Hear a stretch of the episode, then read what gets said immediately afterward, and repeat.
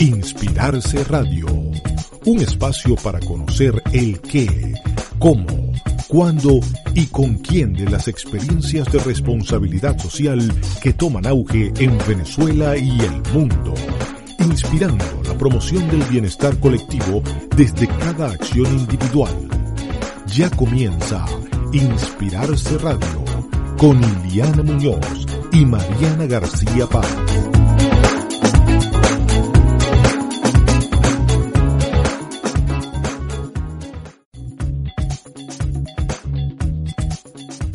Hola, saludos a todos. Les habla Iliana Muñoz en nombre de Inspirarse Radio. En el programa de hoy hablaremos con Luis Alvarado, presidente de la Fundación Váyalo, ubicada en Venezuela. Antes de iniciar, quisiera agradecer a quienes hacen posible este programa. En primer lugar, a todo el equipo de Radio Comunidad.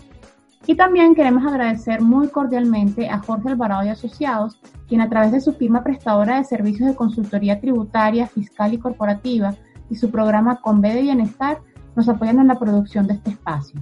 Para conocer más a Jorge Alvarado y Asociados, pueden visitarlo a través de www.jorgealvarado.com.be y en Instagram lo pueden ubicar por arroba jorgealvarado.bz o arroba con B de bienestar. Les recordamos que todos los episodios anteriores de Inspirarse Radio pueden escucharlos a través de su reproductor de podcast favorito. Principalmente nos pueden encontrar en Evox, Spotify, Google Podcasts o iTunes. Recuerden que cualquiera de nuestros episodios pueden recomendarlo, compartirlo, comentarlo. Todo eso para nosotros es muy, muy importante. Como les comentaba, hoy conversaremos con la Fundación Váyalo, una organización sin fines de lucro que tiene el objetivo de empoderar a la juventud y promover su participación en el logro de los ODS. Y para eso vamos a hablar con Luis Alvarado, que es uno de los líderes, presidente de la Fundación. Luis, ¿cómo estás? Feliz tarde. Feliz tarde, Iliana. Muchísimas gracias por la invitación a participar en, este espacio, en este programa. Eh, de verdad, súper complacido y bueno, eh, con el mejor de los ánimos para que conversemos. Luis, antes de empezar, yo me voy a tomar la, libertad de, hablar sobre tu experiencia. O sea, además, Luis Alvarado, tienes apenas 23 años y cuando uno lee tu currículum se, se admira y, y se pregunta qué he hecho yo en mi vida. ¿Cómo, ¿Cómo es eso? Luis tiene 23 años, es presidente de la Fundación Váyalo, facilitador en Venezuela de la metodología Active Citizen del British Council y de la, de la metodología Generación de Cambio para la Construcción de Paz del Instituto Estadounidense para la Paz. Estudió estudios internacionales en la Universidad Central de Venezuela. Además, tiene múltiples participaciones en varios programas internacionales y actualmente, bueno, eh, principalmente creo que a partir de acá voy a, conectarlo directamente con tu rol como presidente en la Fundación Váyalo. Cuéntanos, Luis, cómo, cómo comienza la fundación, cuántos años tiene, eh, cuál quizás es la historia que hay detrás de, de, las motivaciones de una persona de 23 años para fundar una iniciativa como Váyalo. Bueno, fíjate que la Fundación Váyalo ya este año arriba a su cuarto aniversario.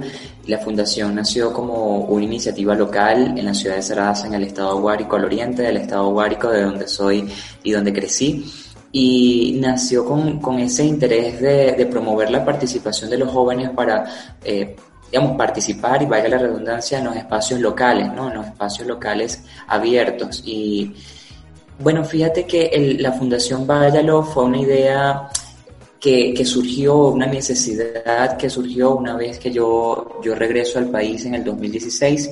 Yo estaba, me encontraba fuera del país en un programa de formación y, y cuando regresé, pues esa necesidad de, de impulsar cambios en, en nuestras comunidades, el, el, la motivación de, de, de inspirar a otros también a liderar cambios fue un poco la raíz de Fundación Váyalo. Y Váyalo eh, seguramente es una palabra que, que muchas personas conocerán.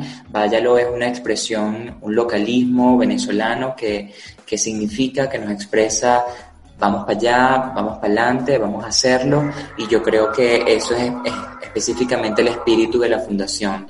Eh, en contextos de adversidades, seguir trabajando y seguir impulsando cambios.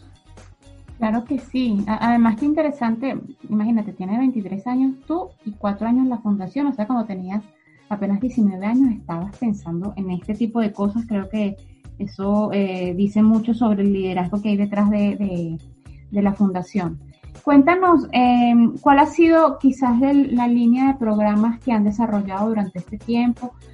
en el caso de las organizaciones juveniles, y te, te, comento quizás desde mi experiencia, porque cuando estaba más chiquita, yo estaba en organizaciones juveniles, quizás parte mucho sobre motivaciones muy personales y como la organización va creciendo con el líder, también la organización va cambiando y va mutando quizás muy rápidamente sobre principios, no tanto, más que sobre prioridades. Eh, ¿Eso ha sido así en el caso de ustedes o han mantenido quizás unos pilares constantes durante, desde el inicio hasta ahora, por ejemplo? Mira, completamente, completamente. Yo, yo siempre he creído que de una u otra forma las organizaciones se terminan eh, influenciando mucho por las personas que forman parte de ellas o por las personas que dirigen la, organización. Nosotros, y para comentarle también un poco, es el hecho de, y algo de lo que me siento muy orgulloso, ha sido el proceso también de maduración un poco de la organización, porque cuando nosotros crecimos y nacimos, perdón, en el año 2016, digamos, iniciamos con, con programas de formación y con, con proyectos de pronto ya no tan alineados con lo que trabajamos, ¿no? Yo recuerdo que en el año 2017, uno de los, en el año 2017, uno de los primeros proyectos que como organización lanzamos en alianza con múltiples organizaciones también de carácter nacional, estuvo asociado hacia la prevención del VIH. Este es un proyecto que aún permanece en, en, el municipio de Pedro Saraza y en el municipio Juan Germán Rocio, en el estado Guárico, que es el proyecto Váyalo contra el VIH. Pero fíjate, y te comento esto, que es una experiencia personal. Eh, mi, mi, mamá es médico y durante una visita comunitaria a una de, de, sus jornadas comunitarias, tuvimos la oportunidad de conocer una, a una familia, de, de conocer a una persona que vivía con la condición de VIH, un joven de 30 años viviendo con la condición de VIH, y la familia este, fue muy doloroso, muy doloroso porque este muchacho nunca, nunca tuvo acceso a medicamentos antirretrovirales, nunca tuvo acceso a sus medicinas por el estigma existente en la comunidad y que la familia, que era de un estrato socioeconómico un poco alto, eh, tenía miedo y tenía ese, ese rechazo a que asociaran a su hijo eh, mm. con la homosexualidad, porque por ejemplo en el llano y todavía en los estigmas y estereotipos, el VIH está asociado con la homosexualidad. Entonces, como, como era una familia de un estrato alto, no querían que su hijo se viera eh, inmiscuido en chismes de, de, pueblo, ¿no? Y este muchacho lamentablemente murió y murió en muy malas condiciones eh, médicas, y tuvo la oportunidad de, de, haber podido continuar con su vida. Entonces, creo que esa, esa primera situación de, de, indignación, porque realmente fue una, una situación de indignación como, como ser humano realmente, eh, nos impulsó y me impulsó en alianza con otras organizaciones a nivel local y después haciendo enlaces con organizaciones a nivel nacional como Stop VIH, Acción Solidaria, eh, incluso en su momento la Embajada de Estados Unidos en Venezuela, lanzamos una campaña de sensibilización para reducir el estigma asociado al VIH y para promover la prevención entre, entre público joven, entre jóvenes de liceos y universidades. Y eso es un proyecto, por ejemplo, asociado eh, en materia de salud que aún continúa, pero ahora nuestro espectro de, trabajo se ha ampliado también hacia temas de ciudadanía este, y sobre todo muy enfocados en el rol de los jóvenes.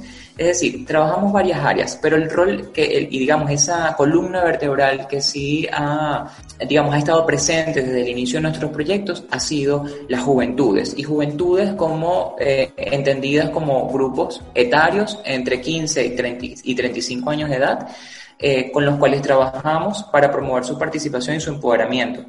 Y esto lo hacemos a través de programas eh, como este que te comento de salud, pero también a través de programas de ciudadanía y, proyectos que promuevan una educación. Sí, y bueno, actualmente estamos trabajando en el estado Guárico, continuamos en el estado Guárico que fue donde nacimos. También estamos en Caracas y trabajando en Delta, en Deltamacuro, en proyectos de desarrollo y este, actualmente estamos trabajando en jóvenes de 19 estados del país, este, incluyendo además jóvenes venezolanos viviendo en el exterior, específicamente en Argentina y en Chile. Y yo creo que eso ha sido, digamos, todo este incremento del impacto ha sido también un proceso de maduración que pasa por un proceso de maduración de los líderes de la organización, pero que también implica una maduración de la propia organización por sí misma.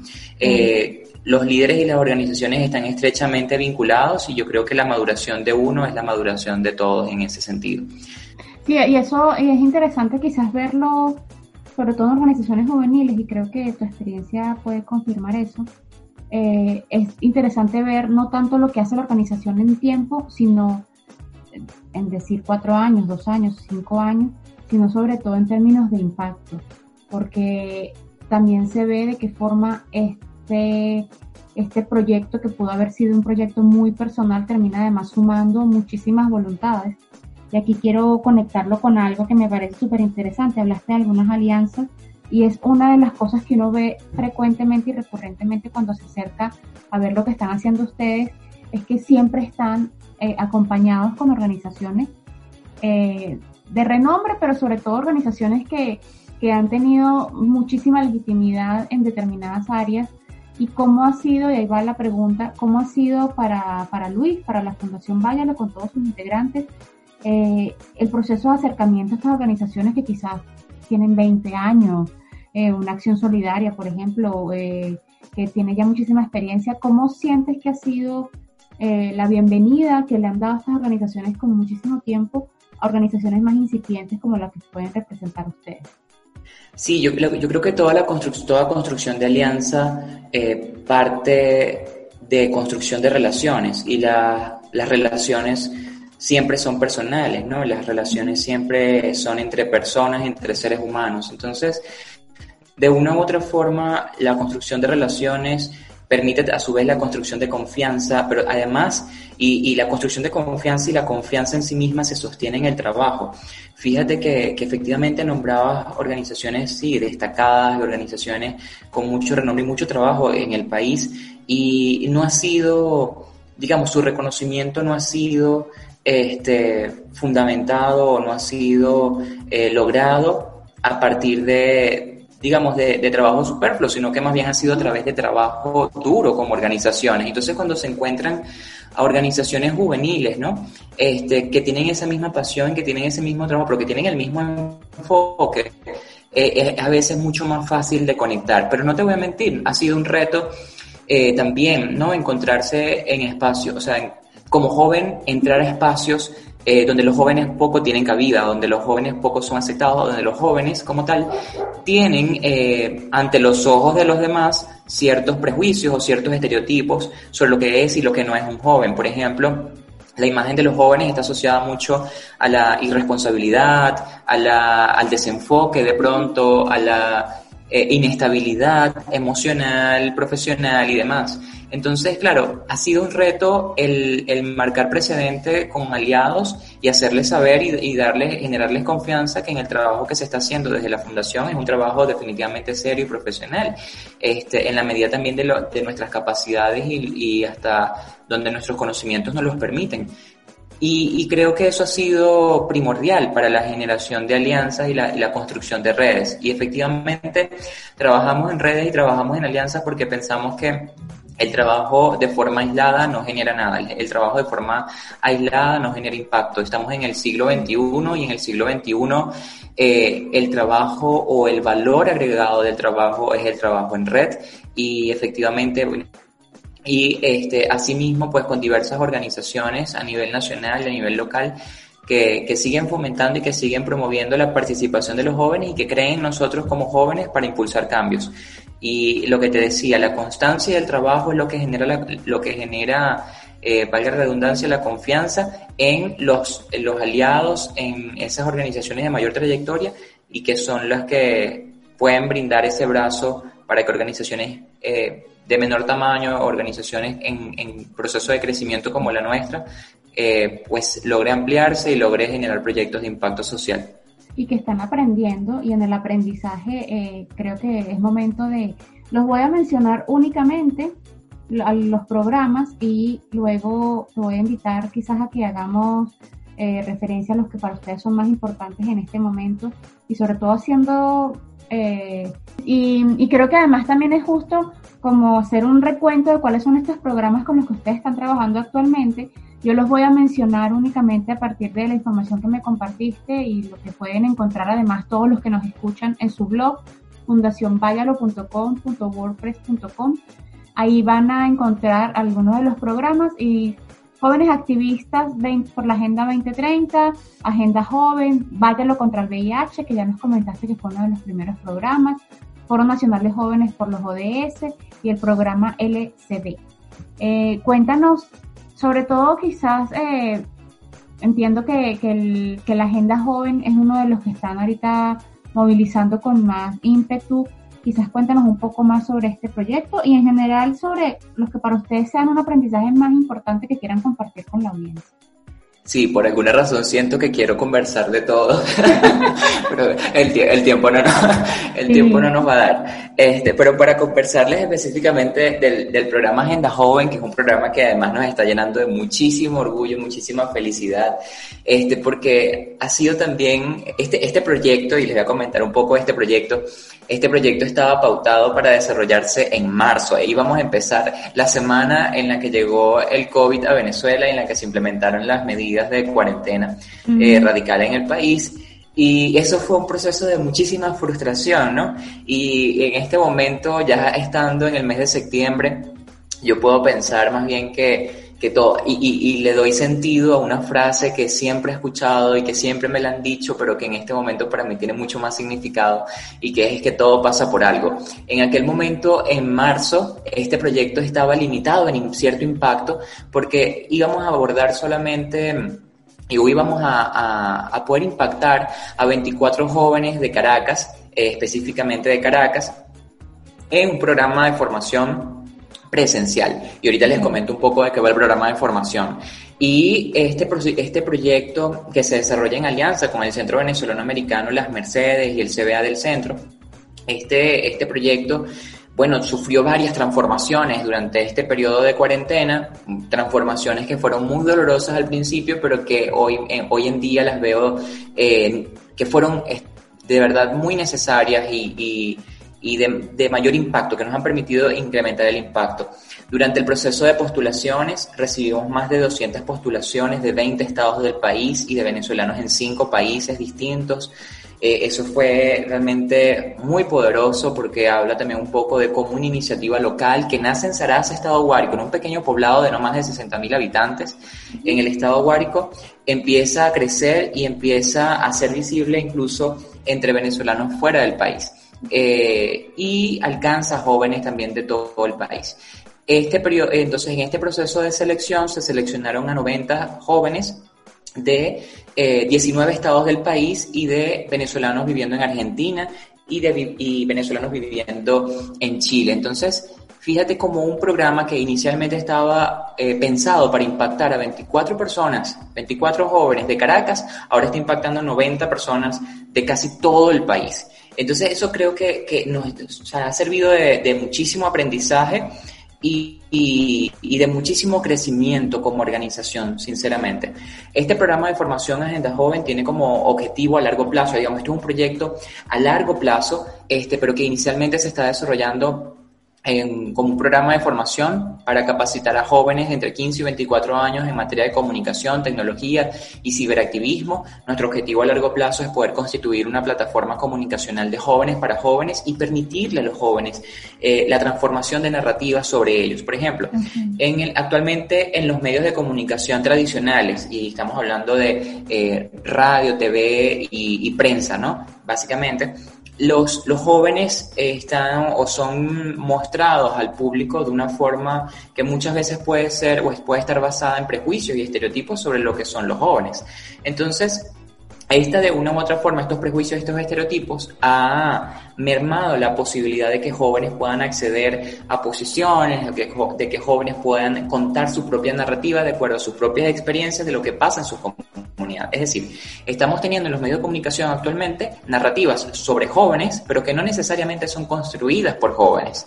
Y este proyecto es con la oportunidad, nace con la oportunidad, para, para darle la oportunidad a los jóvenes de que de darle su voz y de que ellos mismos construyan sus narrativas. Pero para que eso ocurra tienen que pasar por un proceso de formación en el que entiendan cómo se construyen narrativas, cómo incidir en la opinión pública, cómo se construyen mensajes y cómo se deconstruyen narrativas a su vez. Entonces, ha sido un programa, hasta los momentos, este, un programa de formación netamente online, pero que esperamos poder llegar a, digamos, un impacto presencial eh, el próximo año, ya este año no lo vemos viable, pero sin duda alguna el próximo año estaremos más presentes presencialmente, de forma presencial, y, bueno, que en lo que seguiremos trabajando y, y, colocando todas nuestras fuerzas y nuestro impacto, y nuestro, nuestras uniones con alianzas y demás para generar un impacto social a largo plazo. Claro que sí, y ahí vemos además que en, concretamente en este programa de Agenda Joven, lo que comentábamos hace un momento, el tema de las alianzas es importante, comentabas el CBA, el CBA del centro, el CBA de las Mercedes, pero también veíamos que hay alrededor como que varias organizaciones y lo voy a conectar esto con lo siguiente. Voy a hacer una pequeña introducción y luego vamos a hacer una pausa para, para la pausa comercial de la radio. Pero me parece súper interesante cómo además ustedes, eh, desde la construcción de sus líneas de programa, además de que trabajan en alianzas, también hacen visible esto a través de los ODS. Em, y bueno, y en, el, en el blog se ve claramente cuáles son los seis ODS principales con los cuales trabaja la fundación. Esto siempre ha sido así, porque de hecho cuando ya la fundación inicia formalmente ya los ODS habían sido declarados. ¿O cómo fue eh, la incorporación de los ODS en la agenda de, de la fundación? Esa pregunta la vamos a responder después de que hagamos una pequeña pausa para la radio y ya regresamos.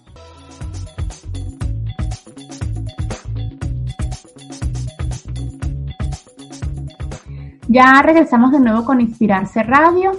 Eh, les recordamos que estamos eh, conversando con Luis Alvarado, presidente de la Fundación Váyalo, hablando sobre los programas que cuenta la Fundación. En la parte anterior hablamos un poco sobre el detalle de la Agenda Joven, un programa que están adelantando eh, en alianza con el apoyo de CBA principalmente, pero vemos que además hay algunos aliados adicionales.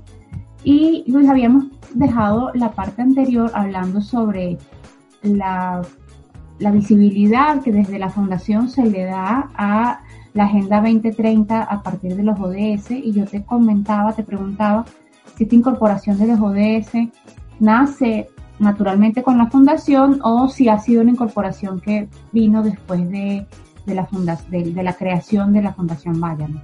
Vale, para comentar algo que me, que me faltó respecto al proyecto Agenda Joven, que tú resaltabas el tema de las alianzas, eh, efectivamente lo hacemos en alianza con el Centro Venezolano Americano Las Mercedes y el CBA del Centro, que son centros binacionales, y a su vez nos acompañan diversas organizaciones que se han unido y que, que nos han apoyado, por ejemplo, y les tengo eh, estos, estos comentarios, hemos logrado unir entre diversas organizaciones el apoyo de Roberto, del taller de fotografía Roberto Mata, de la ONG Espacio Público, del profesor Briseño, de la vida de Nos, eh, también nos están acompañando Feminismo Inc., personas tan referentes para el país en temas de marketing como Verónica Ruiz del Viso, eh, activistas venezolanos destacables como Daniel Arzola y muchísimas otras personas que, que, están haciendo que este proyecto sea posible y que este proyecto eh, de impacto sea realizable, ¿no?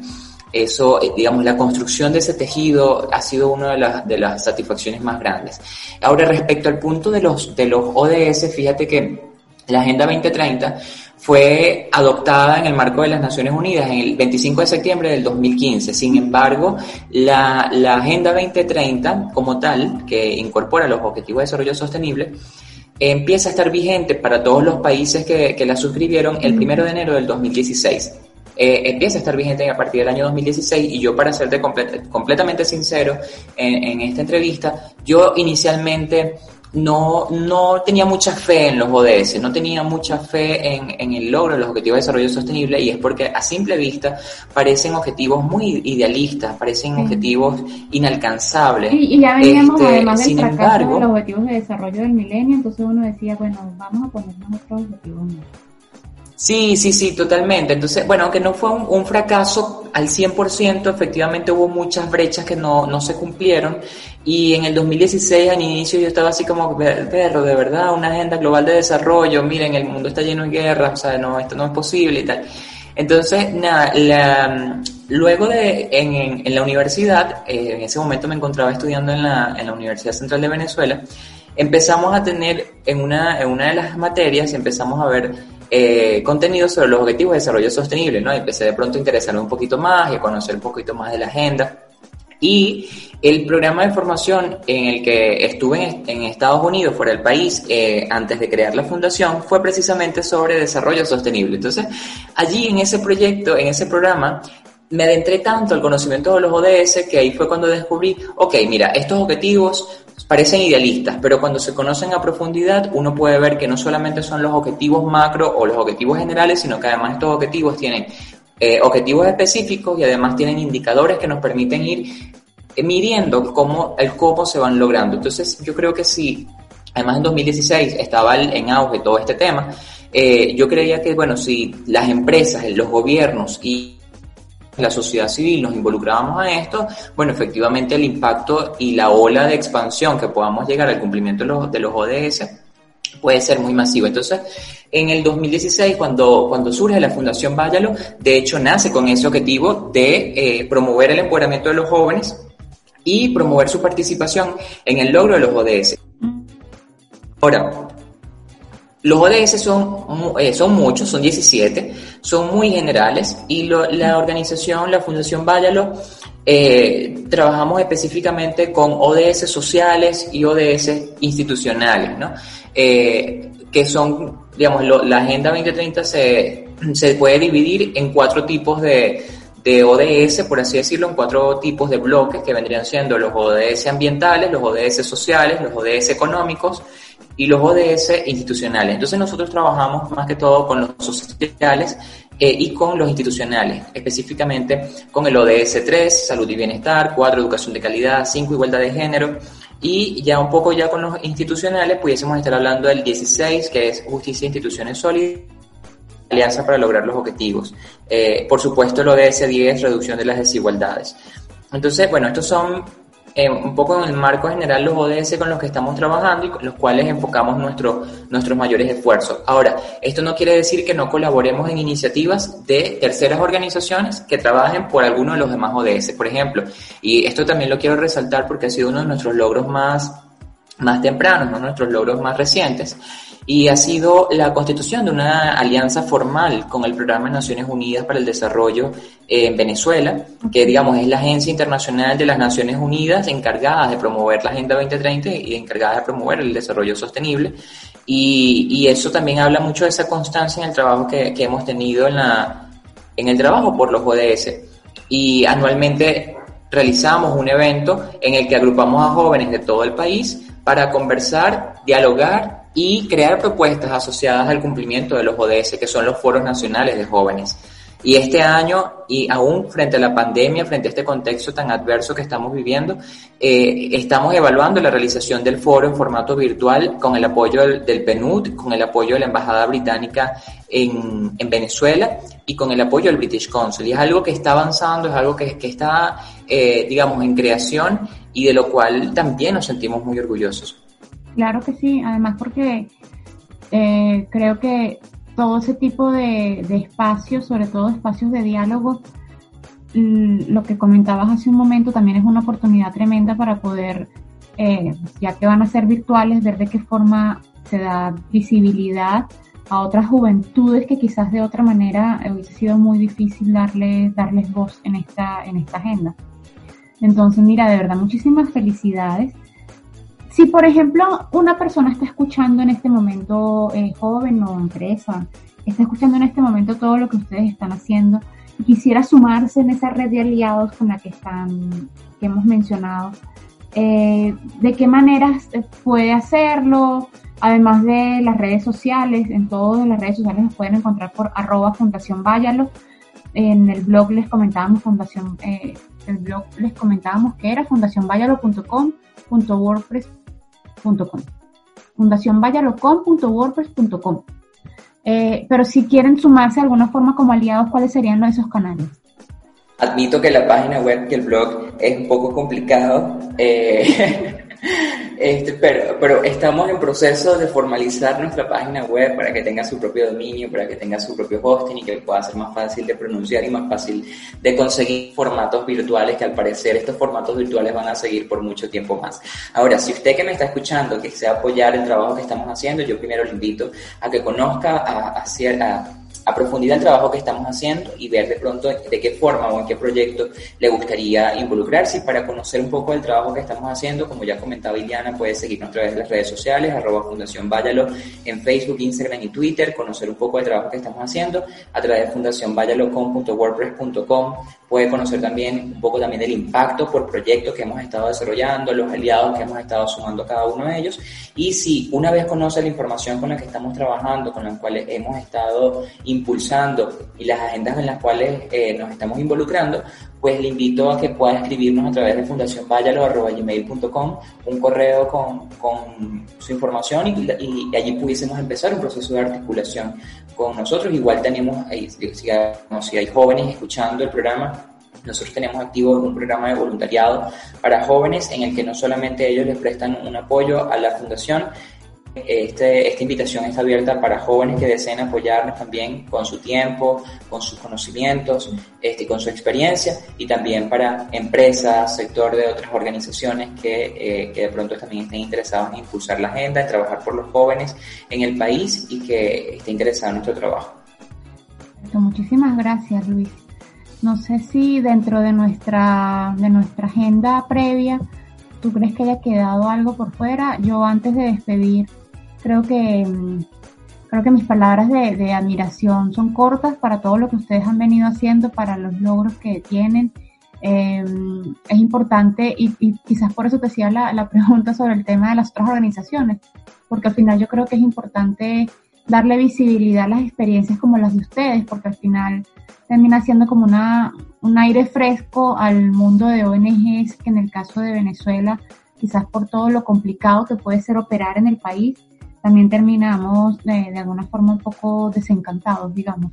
Pero, pero creo que el aire y, la visión de organizaciones como las de ustedes nos dan muchísimas esperanzas. Además que por eso te voy a agradecer enormemente todo el trabajo que están haciendo. Te dejo los micrófonos un minuto antes de despedirnos para, para que comentes algo que, que desees y luego yo hago la despedida oficial. Muchísimas gracias, Liliana, por la invitación a, este espacio tan maravilloso, que ha sido una conversación súper genial, una conversación y un diálogo maravilloso. Creo que hacen falta más de este tipo de diálogos y conversaciones en el país, a todos los niveles, entre todos los sectores, un espacio de entendimiento, un espacio de reconocimiento y creo que eh, de verdad te, te agradezco infinitamente la oportunidad y tu invitación. Ay, muchísimas gracias, Luis.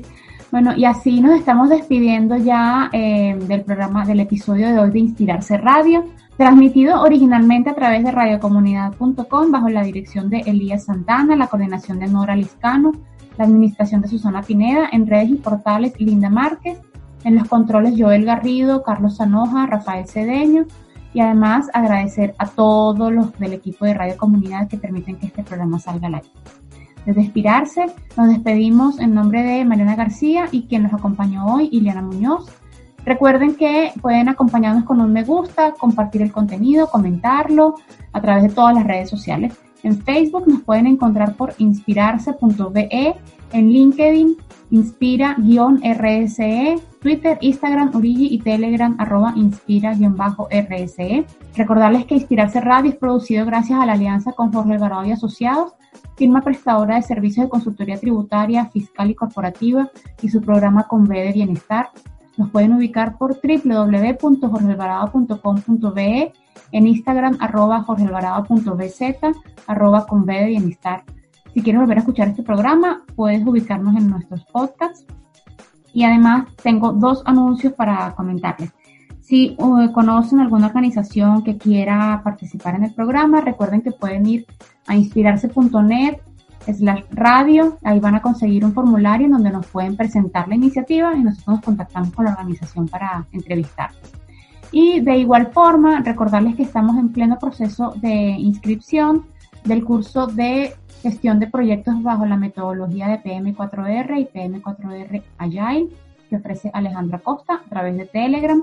Recordarles que esta ya es la segunda edición del curso y que el curso es muy bueno. Entonces, en ese caso, nos pueden también ubicar en inspirarse.net. Ahí van a conseguir la información sobre el curso, la inscripción y todas las formas de vinculación con nosotros. Muchísimas gracias por acompañarnos. Nos encontramos la próxima semana.